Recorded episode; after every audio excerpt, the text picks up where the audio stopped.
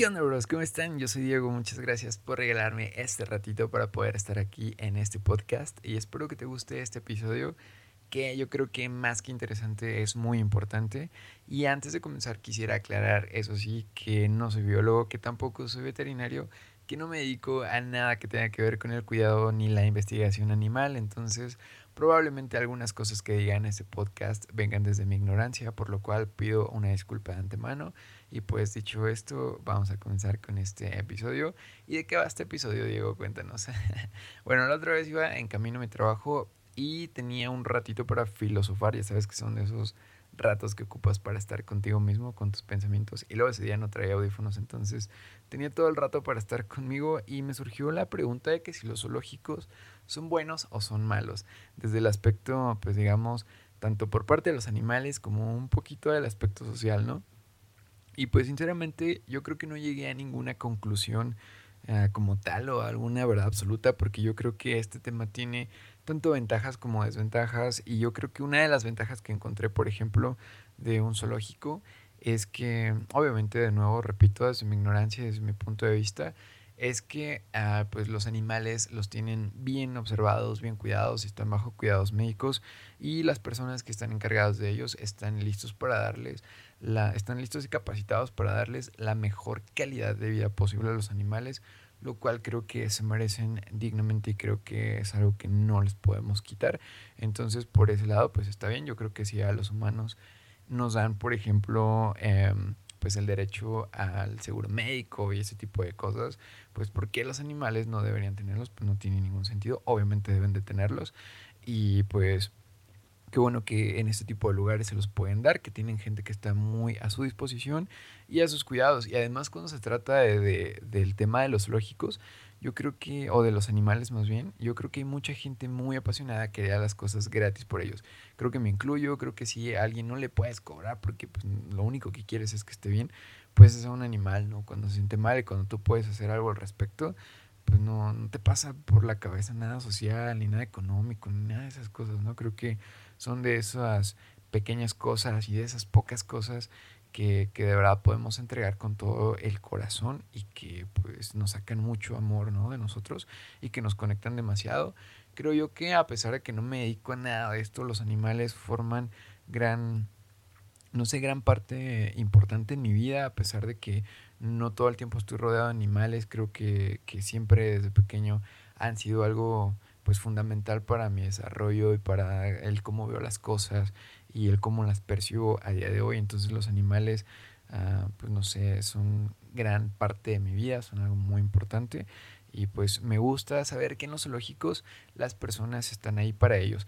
Ya sé, probablemente tú ahorita me estés diciendo como que hay personas que son unos hijos de puta en los zoológicos y que no los cuidan muy bien, no los cuidan como deberían de ser, porque ha pasado, porque sé que existe pero no quiero partir desde el punto de, vista de, cómo es en realidad, sino más bien del concepto del zoológico y cómo teóricamente creo yo que debería ser. Entonces, pues teóricamente deben estar a su disposición y eso es lo que está chido 24/7 y que además la gente que está entrega toda su alma y entrega todo el corazón, cosa que está muy chida y en pocos oficios creo que la gente se entrega de verdad por ellos. Y el, el hecho de saber que contamos con ese tipo de personas, me incluyo, pues está, está chido, ¿no? Creo yo siempre es muy importante. Otra ventaja que veo es que, ah, por ejemplo, a los animales no los avientan como que en un espacio así de, ah, pues aquí ya, sino que los tienen obviamente muy bien estudiados, obviamente saben en qué, pues en qué ambientes naturales deben de estar y me gusta, a pesar de que la ambientación pues es artificial por ciertos temas, ¿no? Como por ejemplo poner nieve, nieve artificial o poner arena que pues no es 100% natural y este, este tipo de cosas pues sí no está tan chido, pero de cierta forma yo creo que se agradece el hecho de que les den el ambiente que, al que ellos están acostumbrados, ¿no? Nunca vas a ver un pingüino, no sé, en la selva o nunca vas a ver un pingüino en el desierto, entonces este, este pedo de que los tienen bien ambientados o lo más que se puede con las herramientas que se tienen, pues está, está bien, ¿no? Además, los animales yo creo que no, no son como nosotros que, que decimos, yo debería estar acá o yo tendría que estar haciendo esto. Yo creo que simplemente con que ellos se sientan cómodos, con que no te metas con su vida, con que puedan estar tranquilos y que tengan a su disposición todas las cosas que cubran sus necesidades básicas, que los hacen de repente, bueno, se digo de repente porque pues hay animales que pues, la naturaleza, o sea, no, no es como que un hipopótamo, no sé, se tenga que bañar diario, ¿no? Los hipopótamos, por ejemplo, por decirlo algo así, pues un animal es que cuando pasas por sus hábitats, pues digamos que no tienen el mejor olor del mundo, pero pues ellos así son, ¿no? Pero pues hay otros que su entorno sí pues sí debería estar un poquito más cuidado y hay gente que se dedica a eso, entonces pues eso también está muy chido y son de las ventajas que encontré. Además de que algunos zoológicos son como que la principal fuente de como de albergue para ciertas especies que están ya sea en peligro de extinción o para pues no sé, animales que nacen bajo ciertas condiciones o de animales que viven en ciertas condiciones que pues los pueden trasladar a los zoológicos y ahí es como que digamos el lugar más indicado, ¿no? Porque no creo yo que nada más sea como dedicado a la diversión, o sea, para que lleves a tu niño, así que los domingos a que vea a los ositos pandas o las jirafas. Yo creo que eh, el trabajo del zoológico puede que implique, bueno, no puede, yo creo que sí implica más que solamente el hecho de la diversión y el hecho de sacarle un varo a las cosas, que eh, a veces te cobran las entradas de los zoológicos, o bueno, más bien en la mayoría, pero si te pones a pensar, o mi punto de vista es, y que creo esto también lo puedo meter como en una desventaja, es el tema del negocio. A ver, yo digo, ¿se debería cobrar o no en un zoológico por entrar? Pues yo creo que sí, obviamente por el tema del mantenimiento de los animales, porque nada sale gratis, porque te imaginas cuánto se necesita para poder alimentar un león, o sea, uno solo. Es demasiado dinero y pues yo creo que pues de, alguna, de algún lado tiene que salir, ¿no?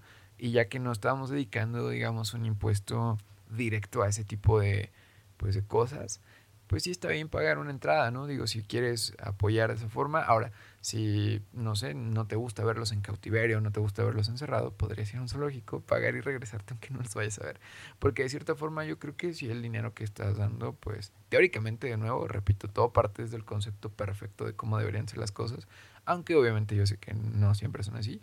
Pero bueno, yo creo que ese dinero sí se destina para para ayudarlos, cosa que, está bien.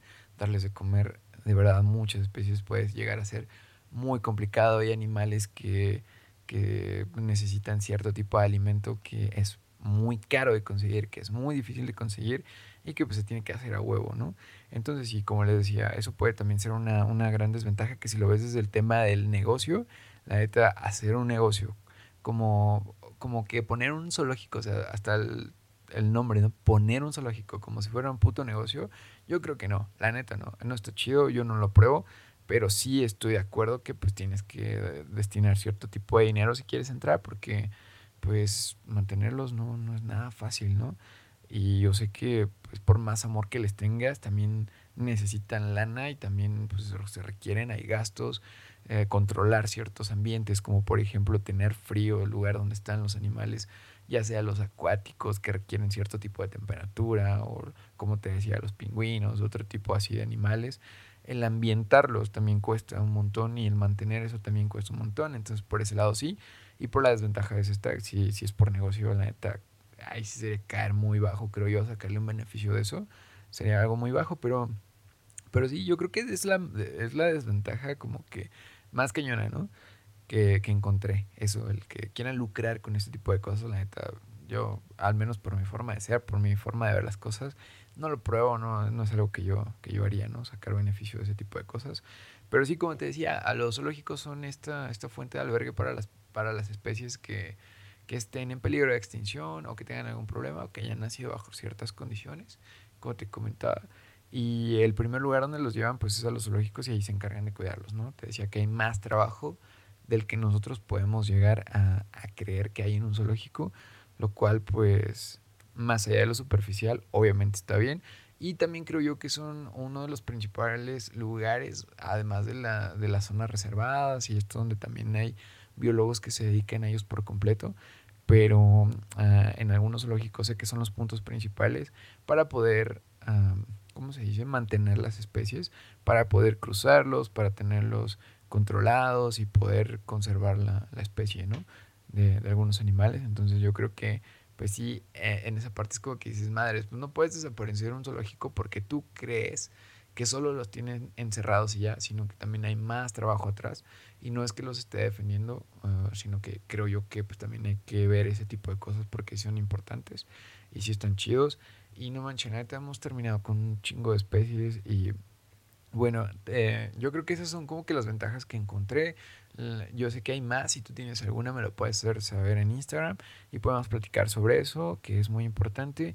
Y pues ya les dejaré algún post o algo así acerca de eso para complementar un poquito más esto. Y de hecho, para no verme tan ignorante, busqué National Geographic.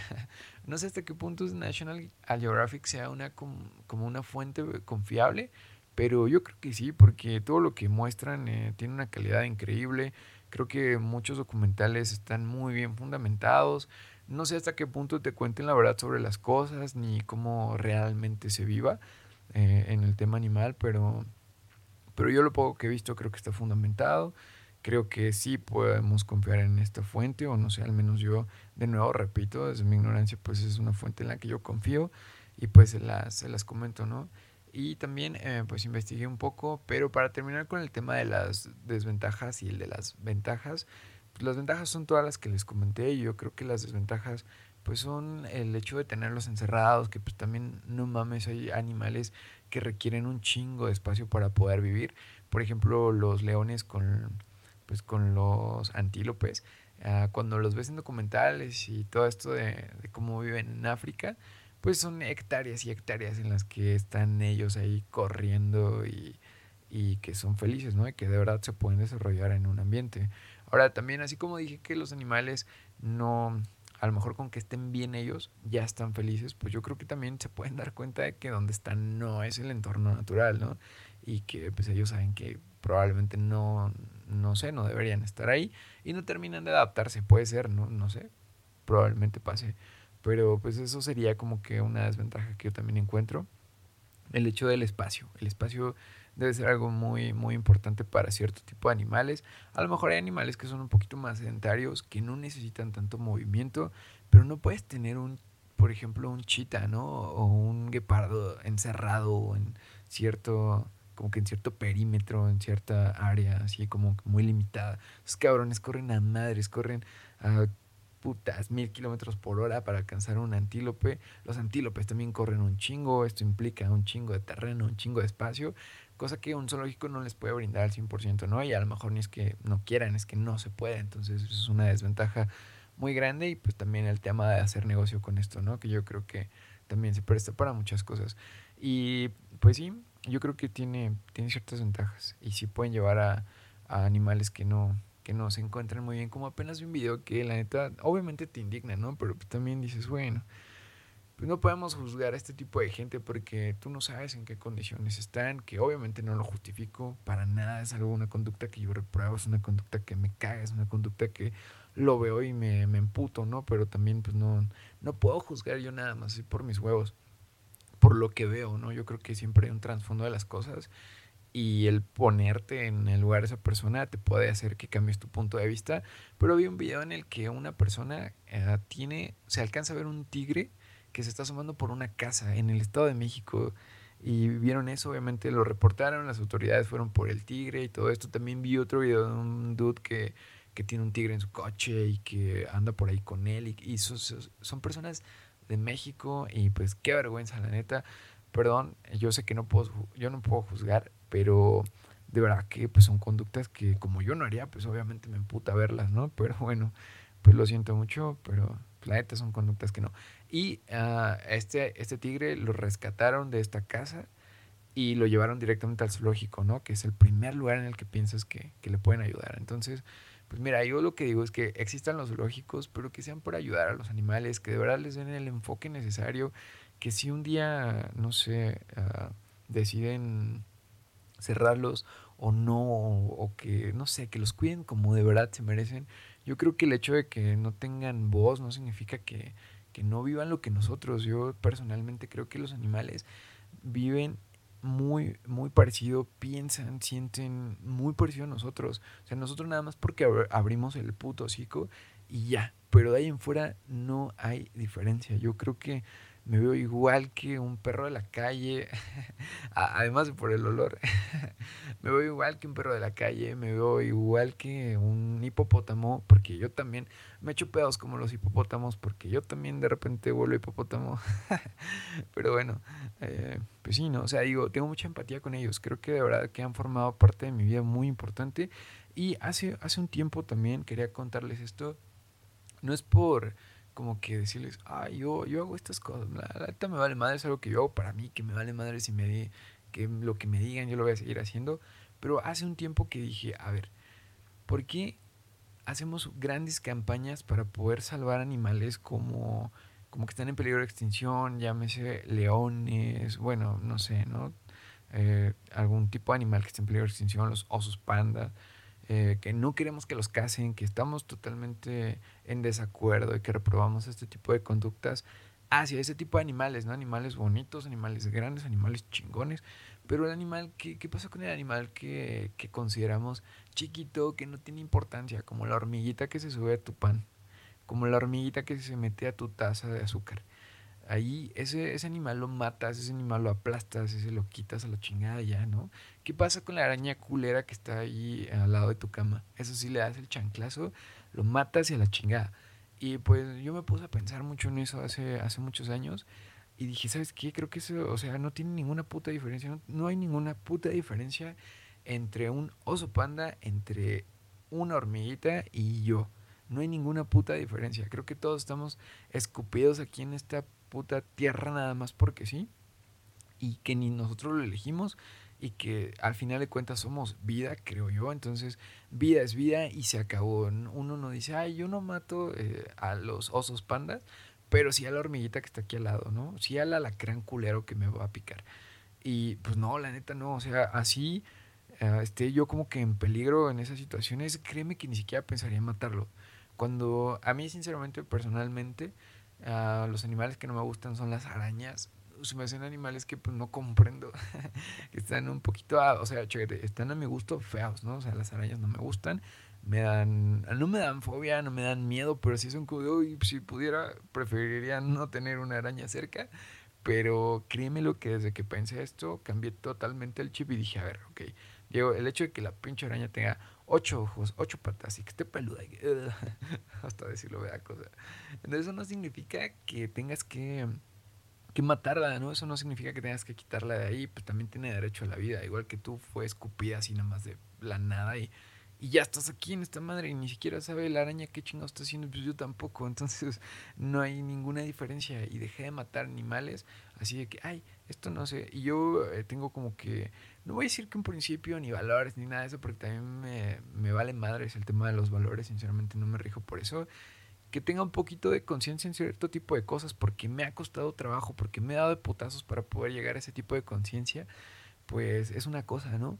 Pero, pero no, no es que tenga valores, sino que pues he llegado a ese tipo de cosas porque, porque lo pienso, porque me ha costado y dije, ¿sabes qué? Voy a dejar de matar el animal que yo considero feo, voy a dejar de, de, matar el animal que me da asco, el que no comprendo, el que no quiero. Entonces dije, Diego, vida es vida y ya, y tengo pues esto eh, grabado en la mente como que, ¿sabes qué? Matamoscas, nada, o sea, no, aquí yo no uso matamoscas nunca.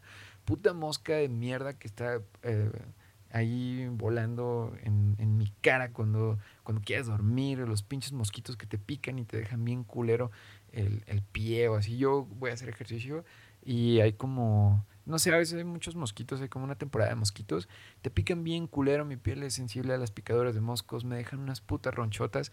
Los he visto cómo me pican, pero jamás los mato. Nunca les doy ni el aplauso ni nada, porque hasta el puto mosquito es igual que yo. Entonces, nunca los mato y nada más como que pues, le soplas ¿no? al mosquito para que se vaya. La araña la pones en un papelito, la sacas a una maceta, la sacas a tu jardín si tienes, y, o la sacas a la calle, ¿no? La pones como que en otro lugar, digamos, no que a salvo, a lo mejor sí, ¿no? Pero pues la quitas de ti al final de cuentas. La quitas y no fue necesario matarla. Y ahí voy quitando la araña con un papelito y ahí voy corriendo y gritando por toda la casa, quítense, traigo una araña, me va a picar. Y ya la saco y digo, ya, ya, se fue la araña pero sigue viva y yo sigo aquí y, y, no maté a nadie, o sea, no es necesario matarlos. Tampoco uso O sea, sinceramente, de nuevo, no es por decir, ay, yo muy verde, muy green, no sé qué, no, porque ah, tengo otras cosas que también están mal de mí, ¿no? Obviamente. Pero, pero sí, o sea, nunca, nunca las mato, no uso matamoscas, a pesar de que me esté cagando el palo a la puta mosca, prefiero dejar la pinche ventana abierta que se vaya a, a matarla, ¿no? O sea, no uso matamoscas, no uso pegarratas, porque, pues no, la rata no, o sea, también, no sé, a pesar de que tenga unos dientotes amarillos gigantes, que esté fea dentro de lo que tú consideras, pues es vida y tiene la misma, el mismo derecho de estar en esta mamada de tierra. Entonces tampoco la mato, no uso los, estos pegarratas, ni las trampas estas de ratas, tampoco las utilizo jamás.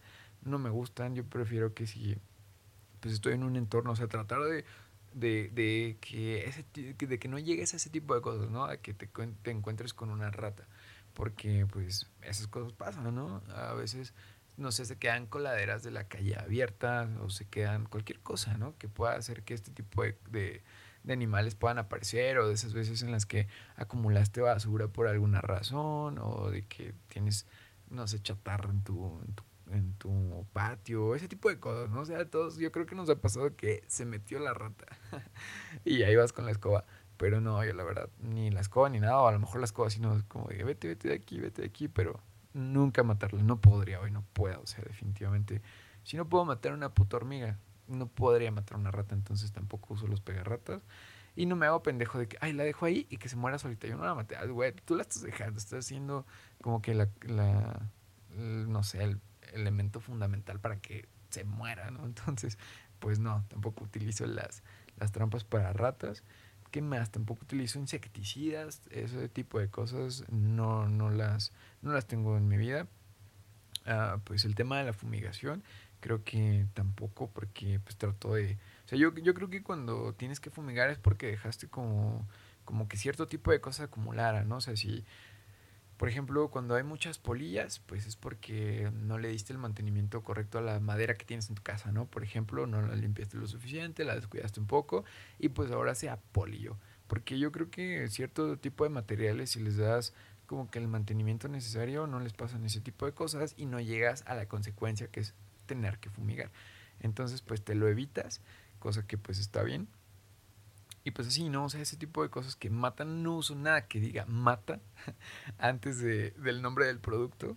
No mata ratas, no mata moscas, no mata moscos. Nada, nada ese tipo de cosas los utilizo en mi vida, sinceramente. Esto no se lo digo como de nuevo para decirles, ah, es muy verde. La neta, me vale madre si, pues no sé si es una conducta que tú quieras adoptar y no te lo digo en mala onda, sino más bien me refiero como que pues es algo que no voy a dejar de hacer que es una mini filosofía de vida que agarré y que sinceramente me ha, me ha hecho sentir mejor. Los animales me conectan, me reflejan un montón de cosas de mí y creo que son muy importantes desde, eh, pues no sé, desde animales como los leones, de animales como los perros, desde animales como las arañas. O sea, te lo digo yo que las arañas me, me cagan. Pues ahí están, siempre te reflejan algo, ¿no? Siempre dicen algo de ti y pues el cómo actúas, lo que tiene lo que tienes con los animales, muchas veces cómo tratas a los animales es la mierda o lo chido que traes en el corazón, ¿no? Dependiendo de cómo seas con ellos.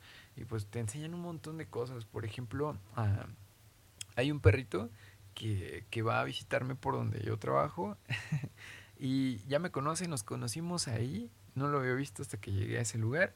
Nos conocimos, son de estos perros callejeros que que pues tienen como que su zona, ¿no? y ella anda, de repente va y todo. Mi mamá me dijo, ay, ese perrito como que tiene, tiene cierta conexión contigo porque te busca, siento que te busca porque como que lo acaricias y todo cuando llega, ¿no? Y hasta lo besas y eso que es un perro de la calle te va a dar una enfermedad, Diego, nada, no me importa. Yo agarro los perros de la calle siempre y los ando ahí acariciando y todo. Y pues ya lo conozco. No me gusta ponerles nombre. Mi hermano le dijo un nombre y pues como que medio que se le quedó. Pero sinceramente lo veo como el pinche perro cochino que quiere un chingo. Y, y sí, a veces llega ahí todo negro. Es cafecito, él llega todo negro de que se mete a, a no sé a dónde, chingados, pero llega a visitarme. A veces le doy algo de comer, a veces no. Pero como que él me está enseñando un algo que me gusta, que es el no poseer a los animales, porque mamá me decía, pues como que nos hace falta un perro en la casa, ¿por qué no te lo llevas y le damos de comer chido? Ahí lo, lo bañamos chido, ahí lo cuidamos, le ponemos hasta sus vacunas y todo, ¿no? Y yo dije, ¿sabes qué? La neta, o sea, entiendo por qué crees tú que estaría bien, pero no, yo creo que soy más feliz verlo en libertad, soy más feliz que llegue el cabrón y que me diga así como, ¿hay algo de comer? No, pues no, ah, pues, cámara, ahí nos vemos y se va. soy más feliz con eso, de verdad que sí, porque imagínate, tenerlo aquí privado de la libertad, como que con cierto, darle cierto espacio, cuando todo el puto mundo es de él, entonces sí se me haría algo pues, muy feo, la verdad, de, de, tenerlo así. Y pues bueno, yo creo que es un gran, gran compromiso el hecho de tener una mascota. De verdad que sí lo es, es una vida, es algo que importa.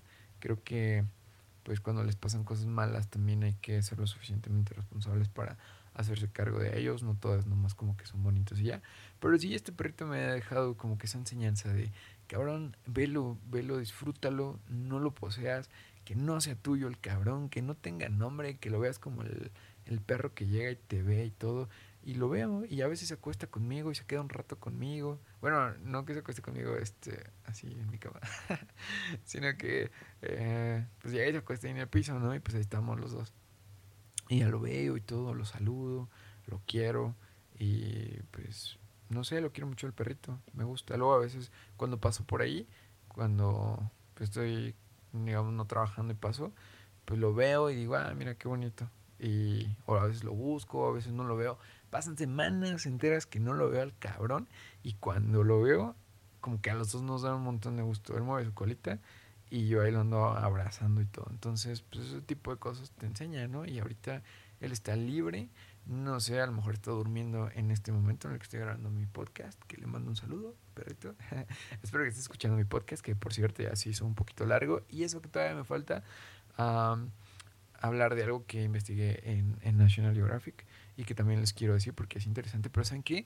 Iba a cortar este podcast porque ya es un poquito largo, pero no, porque yo creo que de verdad los animales son algo sumamente importante para mí y yo creo que podría hablar de ellos todo el día, todo el, todo el rato y no me canso porque la verdad es un tema que se me hace interesante, que te enseñan un chingo de cosas, que te reflejen un chingo de cosas y pues aquí, aquí quiero seguir otro ratito. Y pues bueno, les, les voy a, leer un poco de lo, que, lo que encontré. Y pues a partir de este ratito, yo creo, no sé, cuando se acabe el, pues el texto que, que busqué, uh, pues todo esto, este ratito va a ser leído, ¿no? Se los voy a leer y al final pues les platico qué, qué es lo que pienso yo acerca de esto, que pues básicamente ya se los dije. Pero pues les voy a leer esto que encontré en National Geographic eh, de España. Y bueno, eso es algo muy interesante. Empecemos con la pregunta de ¿cuándo se considera una especie en peligro de extinción? Se considera que una especie está en peligro de extinción cuando todos los representantes de la misma corren el riesgo de desaparecer de la faz de la Tierra. Y eso está cabrón, hay mucho de eso. ¿Cuántos animales están en peligro de extinción? Según los datos de la Unión Internacional para la Conservación de la Naturaleza, el organismo internacional con mayor potestad sobre el problema, aproximadamente 5.200 especies de animales se encuentran en peligro de extinción en la actualidad. 5.200 especies de animales, son muchísimas. Además, en un desglose por clase se encuentran en peligro de extinción el 11% de las aves, el 20% de los reptiles, el 34% de los peces y el 25% de los anfibios y mamíferos creo que son porcentajes tristes, creo que son porcentajes que están pasados de rosca, creo que es demasiado, creo que hasta el 1% y el hecho de considerar una especie en peligro de extinción es una mamada, entonces la verdad qué triste, es un dato triste, son porcentajes que quisiera ver en cero, pero bueno. Causas de que los animales estén en peligro de extinción. Existen múltiples causas por las que una especie puede llegar a encontrarse al borde de la extinción. Las razones pueden resultar tremendamente particulares para cada especie, pero en líneas generales, entre las mayores amenazas se encuentra la destrucción y la fragmentación de sus hábitats, el cambio climático, la caza y el tráfico ilegal y la inducción de especies exóticas. Creo que la mentada de madre para las personas que hacen ese tipo de cosas, pues sobra, ¿no? Ah, ¿Cómo evitar la extinción de especies? No es una tarea fácil. Evitar que una especie desaparezca implica la puesta en marcha de una gran cantidad de recursos y acciones concretas. Algunas de ellas serían evitar la fragmentación de sus hábitats, por ejemplo la deforestación, perseguir y castigar con dureza la caza ilegal, eso sí es muy importante creo yo, y el tráfico de especies. La creación de reservas naturales o el fomento de programas de reproducción, reintroducción y de mejora genética.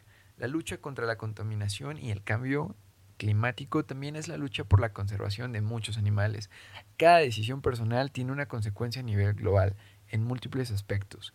De ahí la importancia de la, de la ah, concienciación social de la población. Es lo que les decía, es muy importante el, el, cómo pensamos nosotros para poder hacer grandes cambios. De verdad que probablemente tú estés haciendo algún cambio por los animales que está impactando en todo el mundo. Yo, por ejemplo, ah, como te decía hace ratito, no uso ningún tipo de estas cosas para matarlos. Y ahorita quiero llegar a un tema que también se me hace importante porque yo creo que sí es, es interesante tocar este tema. Y es el punto de comer carne, pero aguántenme tantito, ahorita llego a ese punto.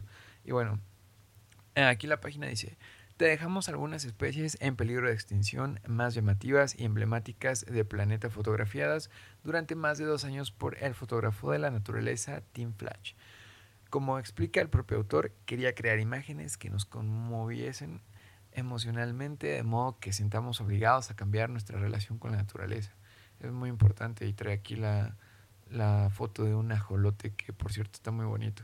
El ajolote está en peligro de extinción. Los aztecas vieron una manifestación del dios Xolotl, creo que sí, así se pronuncia, quien llevó a las almas al inframundo junto con el sol poniente. Los aztecas veneraban la carne del ajolote y la atrapaban a, a las criaturas de la enorme red de canales y lagos que sostenían sus comunidades en el centro de México. La verdad es que es una especie muy, muy, muy bonita y viene en el billete de 50 pesos nuevo, entonces igual está padre. Y bueno, otro de ellos es el mandril. Qué triste. De verdad que esto es triste, pero pues bueno, se los leo para hacer un poquito de conciencia. El estilo es lo ah, el estilo lo es todo. Cuando vives en un grupo tan grande como el del mandril, con una trompa de mil trompa Diego, lee bien. Con una tropa de 1.300 ejemplares, una vez registrada en los bosques de Gabón. Se cree que los mandriles forman los grupos sociales más grandes de primates no humanos, con sus llamativas caras y ojos. Han evolucionado para exhibir la colaboración más espectacular de una especie. Y claro, pues sí, es que están muy bonitos. Tienen colores muy, muy, muy padres. Colores verdaderos. Pero el mandril, qué triste, bueno. Pues, e, este, este tipo de cosas las quiero leer para, como les digo, hacer una pequeña concientización pues, personal, ¿no? Cada quien con lo poquito que podamos aportar, pero pues yo creo que a final de cuentas es conocimiento y nunca sobra.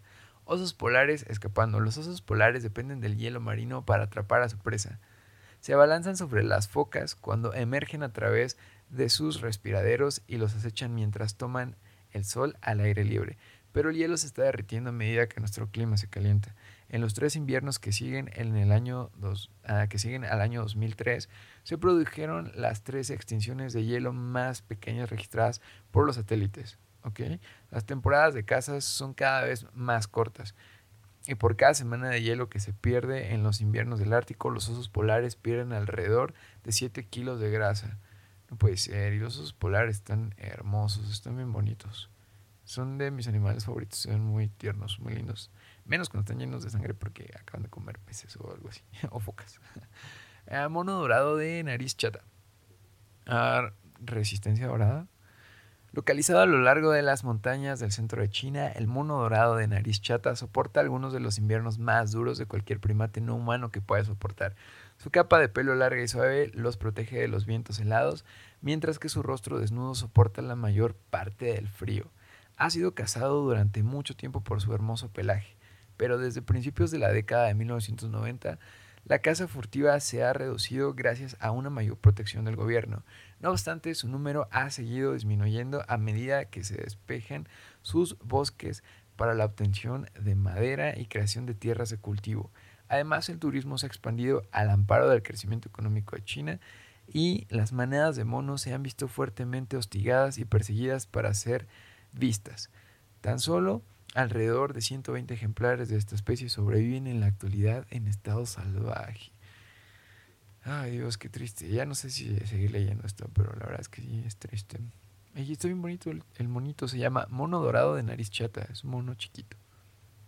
para que lo googleen. Está bonito. Los lémures, un grito de ayuda. Solo queda el 10% de los bosques históricos de Madagascar, los cuales sustentan a estos lémures en peligro crítico. Con una gran pasión por el néctar, se cree que los lémures son los polinizadores más grandes del mundo. A diferencia de la mayoría de los primates, dan a luz a grandes camadas. Qué bueno.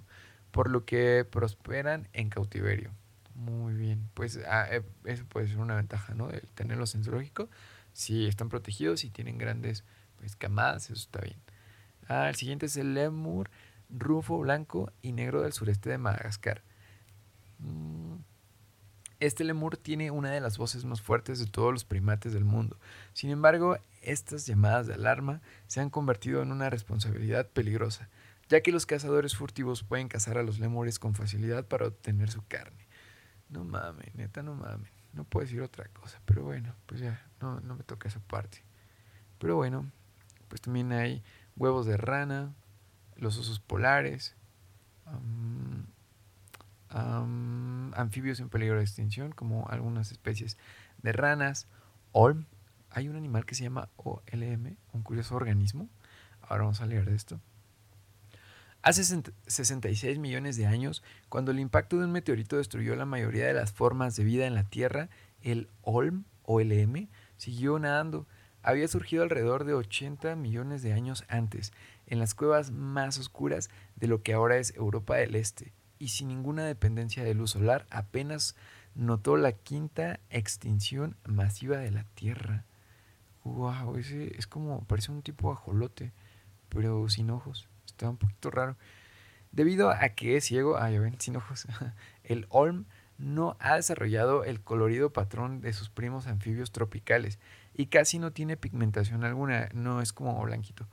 Sin, ¿qué? Sin vergüenza, se orienta con el olfato el oído, la electrosensibilidad y se cree que incluso detectando los campos magnéticos de la Tierra. ¡Wow! Vive hasta 100 años, wow, y puede sobrevivir durante 10 años sin comida. ¿Qué acabamos de leer? Pueden sobrevivir durante 10 años sin comida, pero necesitan agua limpia. Los bosques que se encuentran sobre su hábitat actúan como purificadores, pero a medida que se convierten en tierras de cultivo, los contaminantes penetran su hogar subterráneo. Por primera vez en la larga y larga historia del Olm, se ha visto vulnerable. No puede ser. Sin duda es un, aunque no esté muy bonito a la vista, es un animal muy interesante. La tortuga también es un animal que está en peligro de extinción. Qué triste. El pangolín. Ah, gorila occidental de las tierras bajas. Ah, está muy bonito. Chimpancé común también, no puede ser tamarino multicolor. Wow, esto no lo había visto. Wow, es como un gato. Este sí, googleenlo también. Tamarino multicolor, como tamarindo, pero sin la de tamarino multicolor, la jungla de hormigón. El tamarino multicolor ha evolucionado en una pequeña área en el noreste de la selva amazónica. Su hábitat junto al río proporcionaba todas las presas y vegetación que necesitaban, pero a fines del siglo XVII se produjo un asentamiento humano. Ese asentamiento ahora se ha convertido en el puerto de Manaus, una capital regional con más de 2 millones de residentes. Gran parte del hogar del tamarino ha sido pavimentado, no puede ser. Y aunque se puede encontrar en algunas áreas protegidas, el tamarino de manos rojas, especie invasora, le está robando la mayor parte de alimentos y el poco hábitat que les queda. Órale, wow, este sí, nunca lo había visto.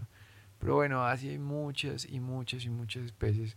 El oso panda también está en peligro de extinción. Las mariposas monarca.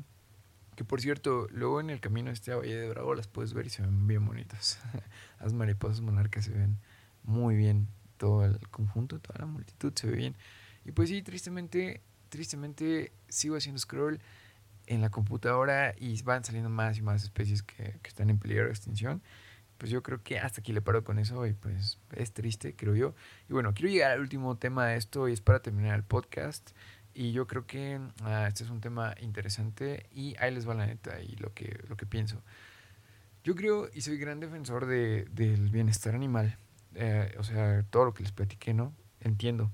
Sin embargo, creo que tengo una, una especie de contradicción Y probablemente muchos veganos ahorita me estén diciendo como que, shit, no mames, estás diciendo todo eso, pero pinche hipócrita de mierda porque comes carne. Y sí, la verdad es que como carne eh, soy, pues digamos, una persona que basa su, su alimentación pues en, en, carne a veces.